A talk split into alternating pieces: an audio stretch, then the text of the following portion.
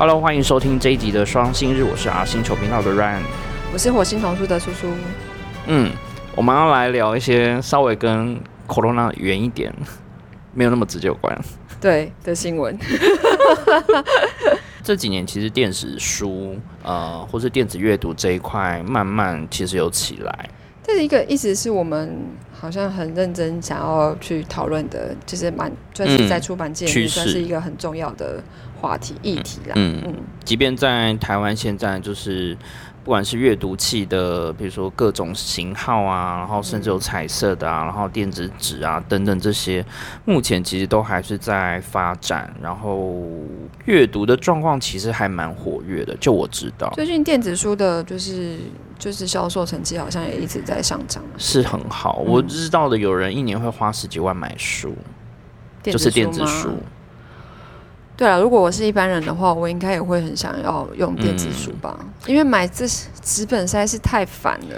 对啊，我现在就是遇到非常多长辈们，他就说他现在已经过了那种会想要收藏书这件事情，他都觉得现在如果有一个就是阅读器，他可以把家里所有的藏书都都有的话，那他就可以慢慢清理掉家里的东西。可是如果是文字书的话，就比较没差。可是因为我们那个是绘本、绘本啊，就是比较困难。这就真的比较难哎。对，而且你还要考虑到它那个显色的问题，什么有的没的。对啊，即便说它可以，比如说尺寸放大放小这一块可能比较方便，或你直的横的看。它是可以，可是它还是跟一般绘本的阅读的形式不太一样。对，没有它主要是整个扫进去，它的颜色就会显有色差，就会变掉，然后荧幕器可能显示又是那个，对啊。然后像去年，其实虽然疫情的关系，然后可能在日本的销售。虽然纸本的销售没有很好，可是连续几年下来，好像电子书的销售的营业额已经弥补掉原本纸本的损失的那一块。嗯，而且在电子书籍的借阅。方面就是也就是比之前好很多，当然也是因为大家不能去图书馆嘛。对，像去年我记得我们一直在聊的那个，就是台湾其实图书馆大部分啦是都有那个除菌的，就是紫外线的那个杀菌剂，这很久台湾人很久以前就有了。然后日本就是去年才开始慢慢导入嘛，导入之后就是你就看到。一连很多那种大大小小图书馆，就是因为有导入这件事情，大家很兴奋，就说啊，从来没有用过，按一下就可以帮你除菌什么什么的，然后你要把它摊。这一点我真的觉得台湾领先呢，领先很久哎。那这个设备之外，其实后来因为。电子化在推动的关系，所以很多图书馆开始陆续推出呃电子阅读的服务，就是你可以上到他们网站去下载那些资料，你不用非得到图书馆去。然后最近有一篇新闻非常荒谬，就讲说 除菌机就是买的太多，就说现在大家都不要去图书馆，线上都可以读了。干嘛还要用到这种东西？那不如就把图书馆给废了吧。然后大家都非常积极，就是在什么数位化啊、转化，然后各种就是说，你可以只在这家图书馆借得到，嗯，然后说你可以查到什么现在的馆藏在哪一家分店，也就是你完全不用去图书馆。嗯，但是我们今天要讨论的这个新闻的题目呢是。政府が進めるデジタル教科書の不合の真実 5年間使った小学校が紙の教科書に戻したわけ。呃，但是跟电子书的确是有关的，但是它是在小学里面实验的电子教科书是课本。嗯嗯。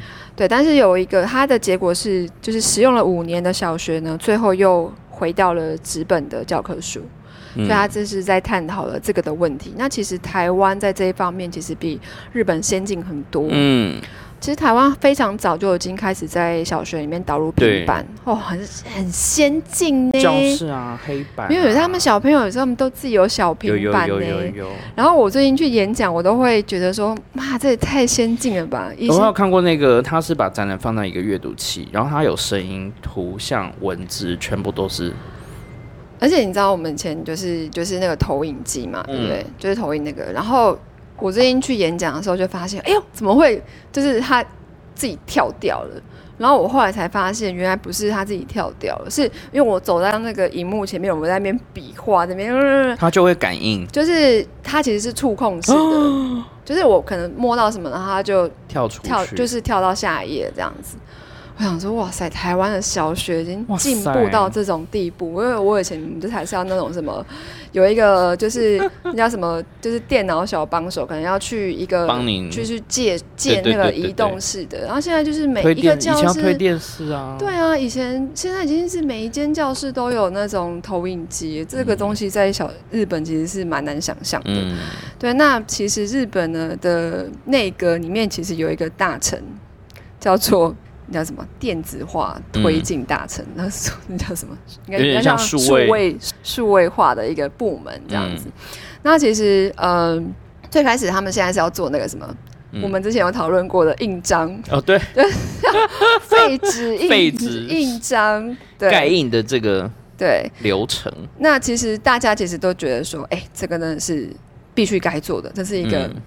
旧习，我们应该要就是改进它这样子。而且这一这一点呢，其实大家都没有什么呃抗议或是反应，嗯就是除了可能卖印章、刻印章的人之外，嗯就大家都是持着很正面的态度去看，就是嗯，废除印章。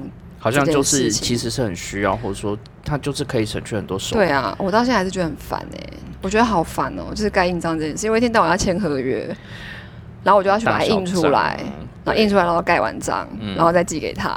就这个很多其实可以数位化解决的事情。，对，然后呢？可是如果是电子教科书的使用呢，是不是就是大家都是持着这么正面的态度呢？就好像不不一定一定。对，那其实一开始，呃，这个大臣就是平井卓也电子改革担当大臣，他有很多个大臣。嗯对，那就是他当然是希望说，哎、我们可以废止那个纸本教科书，嗯然后我们换成了平板这样子。嗯，那当然就是会有赞成派一定会有。赞成跟反对。对，反对。那赞成大家理由，其实大家都可以想见，就是说啊，就是纸的温度没，翻阅的感觉。没有我说赞成使用电电子书。书的话，就就是是减轻小学生就是上课的负负担啊担啊，不用背那么重的书包啊、而且有什么动画啦，什么什么这样子，嗯。小朋友就是会有比较有兴趣啊，然后比较容易理解、啊，可以同时间知道所有人的状况，就跟嗯以前在电脑教室上课是一样。对，大家根本就是自己在那边玩玩的很嗯开心这样。那可是呢，其实他们就去呃，像读卖新闻对这件事情有特别的有兴趣，所以他就去看了，比如说像澳洲跟韩国的一些例案一例，对，就是他们已经好像实验了蛮嗯。蛮长一段时间了。可是后来就是澳洲，就是他们就是五年使用了之后，他们就就是后来还是回到了纸本这样子。嗯，他就说理由呢，就是因为你用电子教科书的时候，就是大家会在那边一直玩，会，然后你就上课完全没有办法专心。对，然后用纸本的话，其实呃，他的专注力会比较高。这其实真的跟你平常在写作或阅读的时候很像，就是说你开电脑在写作的时候，你同时可以看 N 个出视窗。但你在读书，或者说你去图书馆的时候，好像就是会比较专注在你现在手边看的纸本。对，没错。因为我最近看到我一个朋友，就是他去贝里斯，贝里斯，对，因为她是外交官太太，嗯然后被外派到那边，然后她最近就就发一个动态说啊，我的书终于就是寄到了，我终于可以就是看书然后他朋友就问他说啊，你为什么不看电子书？他说嗯，是有啦，可是就是很容易分心这样子。那的确也是。那还有另外，他引用了一本书名，而且其实是外国人，但我们还呃我没有查那个、嗯 日文的书名叫做《Smartphone 头脑》。嗯对，那里面就提出了非常多研究的呃案例，比如说在美国，就是让学生看那个 TED 嗯的那个演讲讲。那有一部分的学生，他可能是用纸笔去做，呃，就是做笔记，嗯，然后有一部分学生是用电脑，电脑，电脑，对，那比较出来之后，比较出来，当中就是就是用纸笔写的人，嗯他对于那些内容的理解程度是更高的。嗯他可能因为他必须需要，就是他经经过他的一些转化要，而且写下来之后，可能印象又会比较你要重新整理过嘛，然后再就是你可能是新制图的方式重新理解这个文本的内容，或者是说他讲座这些东西，你好像用电子书的这一块就比较会跳过。嗯，而且然后另外一个例子是说，在挪威的研究者也是对小学高年级的学生，就是一半让他们看同一本小说，嗯一半让他们看纸本，一半让他们看呃就是电子书。嗯，那最后结果还是只有纸纸本本的，就是对那内容的情节是理解度是比较高的。就反而是电子的那一块 记忆没有那么深刻，对，而且这一本其实在那个瑞典，嗯，它是畅销书，是。所以其实国外其实也是有一直在关注嗯。这些、呃，就是电子书在纸本。现在尤其是在儿童使用上的一个嗯。优缺点。那他当然有提出一些就是嗯比较科学医科学，比如脑科学，比如嗯。说人在使用那种就是电子三 C 产品的时候，脑中会发出多巴胺这种东西，就会 比较亢奋，会比较亢奋。嗯所以你必须要，你的脑必须要花更多的精神跟力气去压抑你的亢奋，嗯然后让你来进入集中的状态。所以睡前真的不能看手机，对啊，就很容易是这样，睡不着就是因为失眠。可是会就是躺在那边，然后又不知道干嘛，就只好划一下手机然后就是越滑越睡不着。会会会，对，然后所以他说这样子的话，其实你的对于你的记忆力啊跟集学习中力效果会有不好的。，然后包括你的睡眠也会受到影响，那你嗯自然而然你在专注或精神上就会没有像只在看纸本的时候那么好。没错。那现在这时间点，你也不可能说我们要回到什么完全是背离电子化，这这有点像是不可是不可逆啊。对。但是那要怎么样去取得那个平衡？我觉得才是接下来嗯，比较需要努力的呃嗯重点。当然，就是以身为就是数位化当成 的这个官员的观点来讲，他当然是希望是所有的人都是啊，比如说公文也要数位化啦，或是什么什么当然数位化，或是他可能觉得呃反对的人就是守旧派啦等等。可是嗯像这种东西，其实是应该是需要再多多加的，就是去考虑这个东西。嗯，然后因为在找文章的时候，其实也有看到一两篇，也是在讨论，就是像在日本的关于线上学习的这种东西，它是不是真的推得很顺？这一点到现在就是还是在讨论。嗯因为有些人会觉得说，因因为是 corona 的关系，所以现在所有的授课转成线上，或者说你甚至不用去图书馆。但是对于已经习惯或既有的这种学习的怎么讲系统嘛，嗯就是说因为日本的学习的资源非常多，或出书的种类啊、形式，就是他们的各种资源系统太完善了，所以其实你要一时之间切到线上，其实太难。不会那么的，就是好。因为你说像在欧美国家好了，他可能你说像儿童或童书这一块要做到像 A Home、Navi 或者是嗯 Moe 这种，嗯，或者说它有各种周边卖到下下教，好像也很少。没有啊，就是只有日本会这样子。然后还有 NHK 的的教育的节目，这些就是它很完整，嗯而且是很有系统的在发展嘛。然后甚至可能是像台湾这种不是很完善的，所以要切就很赶快 赶快拿过来用。对对对，然后甚至他有讲到一些，呃，譬如说文具啊，因为其实在日本很多东西是是很严格在规定，比如说他强调说这样的东西是可以，呃，学习到什么样的内容，其实它就是一个很明确的方向在。那你全部转成线上很难呢、日本人只是但的确是有一些很特别的思考，比如说我们在写履历书的时候一定要手写，而且要要用黑黑色的笔。对，然后包括说什么文具啊，就会有一些书专门就是教你说，你一定要用钢笔，要沾墨啊，或者说你就要用铅笔去画。你在画的过程，你脑中就是开始有一些图像的思考这种。可是在国外好像就是比较自由，嗯，没有说非得要这样子做。嗯对啊，所以我觉得就是现在还是在慢慢还没有找到一个很完整的平衡啦。嗯，我觉得这一点其实，我觉得尤其是对小朋友的影响，我觉得这其实是蛮重要的。所以其实到现在，我觉得电子化童书，我觉得我们童书界算是受到的冲击是比较小啦。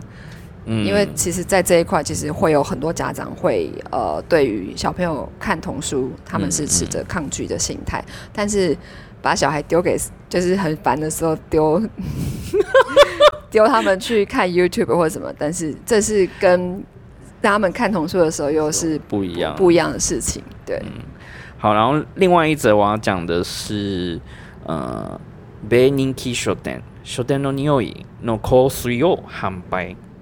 是美国的书店它是在オレゴン州ポーランド。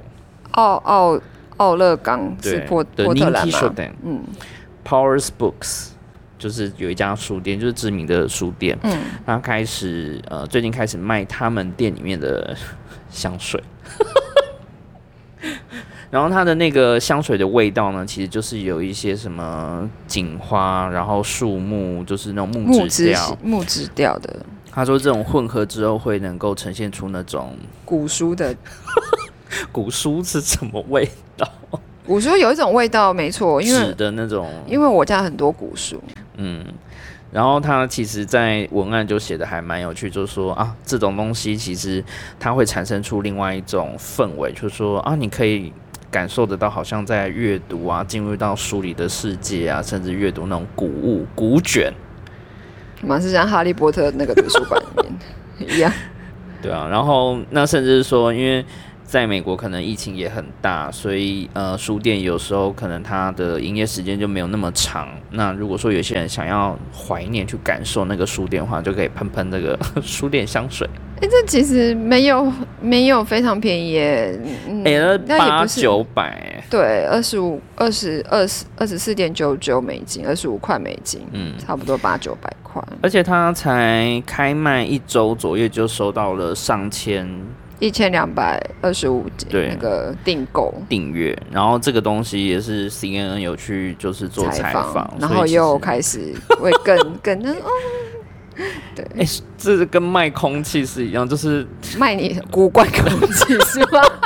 我觉得那个荒谬感跟趣味，嗯，好哦，我说不出，但在台湾应该不会卖了。我们没有，你现在要卖那个啦，日本的空气，哦，那东京樱花。樱花的空气，樱花的，空气，樱花的那个香水就是不能去赏樱没关系，那我送你空气。对，喷上这个闻这个，你就可以仿佛置身于新宿御苑 或上野公园。这个搞不好会很卖对，啊，上野公园的樱花跟新宿御苑。这个应该很有最近口很过分，我被日本的朋友整个大洗版。他们就爆洗版贴了什么？就贴很多樱花，什么木黑酸哦，我跟你讲，那个什裂么完全炸开，然后什么还贴了那个什么像喷泉一样，夜里里面竟然有什么粉红喷泉，我想说疯了吗？哦，这很气贱耶，这很气，你知道吗？然后结果后来有一个，最近我有一个朋友从，就是他也是跟我一样回来的，嗯然后他有，因为他有在做那个银粘土嘛，嗯然嗯，后他就拿给我看，然后就是上面是一朵樱樱花的花瓣，我说你看呐、我们就只能在那边用这个什么樱花花瓣在那边做半天，然后人家就是随便去，假装，对啊，就是怀念一下以前，就是走出门就可以看到樱花，就是那个嗯，樱吹雪的感觉。哎呀，现在真的不知道下次去可以什么时候了，反正最近就博流啦，最先开放。但可能柏流的空气，柏流还好吧，就海的博流空气对我吸引力还好哎、啊我还是想回去看。就是樱花，哎、樱花真的太重要了。嗯，好啦，那今天就是很简单的三则新闻。好，好，谢谢下次再见啦，拜拜拜